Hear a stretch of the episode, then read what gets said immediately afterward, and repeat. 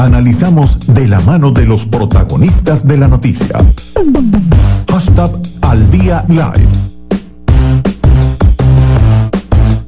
Siendo la una, 45 minutos de la tarde, amigos de No Radio y de las redes sociales, vamos a conversar a esta hora con Elías Sayek, quien es alcalde del municipio de Latillo. Alcalde, le saluda Ariel Olivera. Buenas tardes, ¿cómo está? Buenas tardes, muchas gracias por el contacto, Ariel.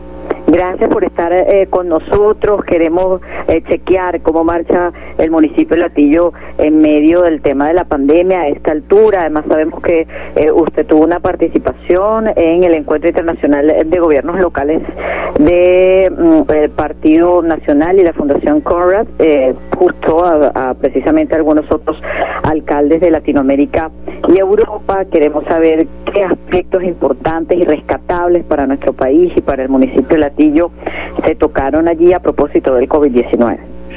Sí, fue, fue una gran oportunidad. Estuvimos pues, en nombre de, nuestro país allí participando en ese encuentro que, que, compartimos distintas visiones sobre, sobre lo que está ocurriendo con distintos alcaldes en Latinoamérica, en Europa.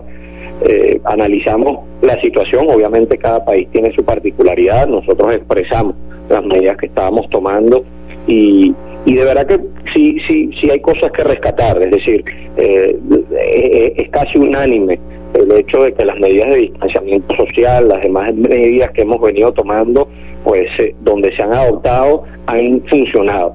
El tema es, y lo que se empieza a plantear en el mundo es hasta dónde esto puede llegar y cómo empezar a liberar algunas actividades de manera de que la gente pueda ser productiva, quizás sin volver a la normalidad como la entendíamos, pero sí eh, en algunos oficios, algunos segmentos poblacionales en cuanto a edades, en cuanto a gente que no es tan vulnerable al virus. Y justamente esa, esas son las situaciones que se estaban analizando de manera de ir construyendo poco a poco esa, esa alternativa. ¿no?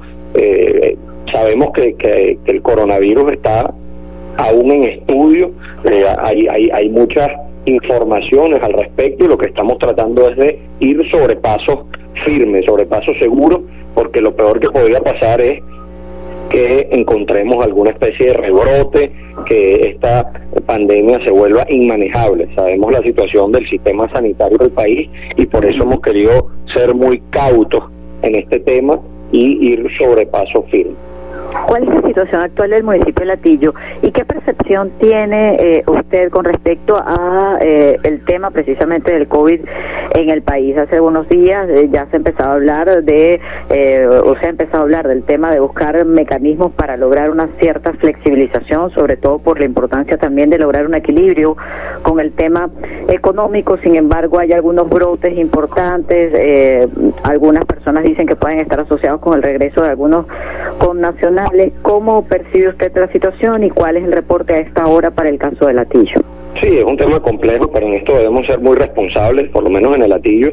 Vimos que las primeras tres semanas de, de, pandemia, de cuarentena, tuvimos ocho casos, cuatro la primera semana, dos la segunda semana y dos la tercera semana. De ahí en adelante no hemos tenido ningún otro caso confirmado. El Latillo ha cumplido con las medidas de cuarentena a cabalidad y esas medidas han dado resultados. Ahora, vemos municipios y estados en el país donde no han, no han ocurrido prácticamente casos. El estado Monagas, por ejemplo, no ha ocurrido casos. Cojedes ha ocurrido un caso. En el Zulia, un estado de casi 4 millones de personas, han ocurrido solo 6 casos. Es decir, lo, lo que no puede considerarse son las mismas medidas. Por ejemplo, para Margarita, que hay un brote importante allí, que eh, para otros estados donde la realidad es completamente distinta y y quizás sería un poco exagerado eh, tomar para todos por igual medidas cuando tenemos casos particulares y condiciones particulares en cada sitio del país. Lo que yo sí creo es que hay que empezar a pensar progresivamente en cómo algunas actividades puedan llevarse a cabo, cómo algunos segmentos de población puedan empezar a hacer vida productiva, porque lo que no podemos decirle a la gente que se quede en la casa sin comida en la nevera, sin ingresos para subsistir y, y, mantenerlo así con una incertidumbre casi indefinida donde la gente no sabe hasta dónde pudiera llegar esto. Entonces, esa situación de preocupación en la que están miles y miles de familias en el país, de alguna manera hay que, hay que conducirla, hay que darle respuesta para que en, en aquellas personas que habiten en algunos lugares donde la pandemia no, no esté realmente ocurriendo, pues pudieran liberalizar, liberalizarse progresivamente algunas actividades económicas y la gente pueda salir a trabajar en algunas actividades y pueda llevar comida a la casa. Alcalde, le agradecemos mucho que nos haya acompañado en la tarde de hoy y nos haya ayudado a actualizar la información de la TIV y además a evaluar aspectos que son importantes en todo este tema del COVID en el país. Gracias por haber estado con nosotros. Muchas gracias a ti.